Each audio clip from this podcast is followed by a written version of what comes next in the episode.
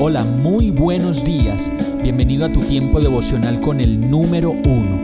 Qué alegría saludarte con la certeza de que Dios está obrando en tu vida su perfecta y buena voluntad, ya sea porque estás aprendiendo de un momento difícil o porque estás disfrutando de su amor a plenitud con paz y tranquilidad. Llegó la hora de tomar tu Biblia, pues de seguro Dios te va a hablar, te va a reconfortar y lo mejor de todo, te va a dar las respuestas que estabas buscando. ¿Qué esperas? Vamos, súbete de una vez en este pequeño pero eterno vuelo devocional con destino al cielo. Y el mensaje de hoy se llama Entre la espada y la pared. Segunda de Samuel 24:14 dice, Estoy entre la espada y la pared, respondió David pero es mejor que caigamos en las manos del Señor porque su amor es grande y no que yo caiga en las manos de los hombres. David como un hombre muy sabio reconoció ante Gad que era mejor caer en las manos del Señor que en manos de los hombres, pues el amor de Dios es grande y lleno de misericordia. En cambio, el amor de los hombres, como todos lo sabemos, puede llegar a ser en muchos casos imperfecto, duro, mordaz, implacable y demoledor.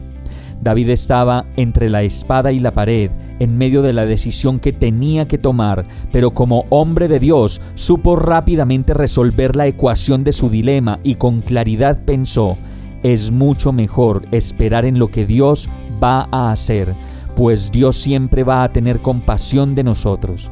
Por eso este verso nos anima a tener fe en que Dios está obrando su perfecta voluntad en medio de nuestras situaciones y de pronto nos está enseñando a despojarnos de los apegos, de las cosas materiales que tanto daño nos hacen, de humillar, controlar y considerar que somos como pequeños dioses en medio de la vida de las personas que nos rodean y por fin considerar y entender que el único, el dueño, el que todo lo hace y el que todo lo puede, es solamente Dios, y a Él debemos entregarle todo lo que somos, todo lo que pensamos, sentimos, decimos y hacemos. Vamos a orar. Oh mi Dios, qué dicha saber que mi vida está en tus manos y no en las manos de las personas que me rodean.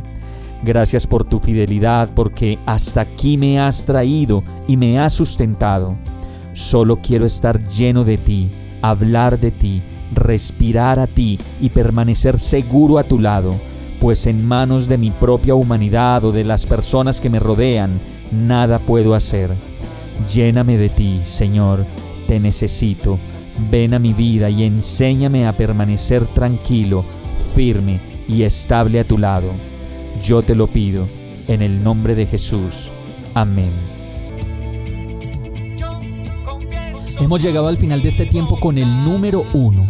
No te detengas, sigue meditando durante todo tu día en Dios, descansa en Él, suelta los remos y déjate llevar por el viento suave y apacible de su Santo Espíritu. Solo compártelo con quien lo necesite y ames. Hoy, de la mano de Dios, todo será un gran día. Para más información visita nuestra página www.iglesiabierta.com o llámanos al 313-334-0116. Oramos y rogamos para que cada día te enamores más de Dios y para que no pares de pasar todo tu tiempo con el número uno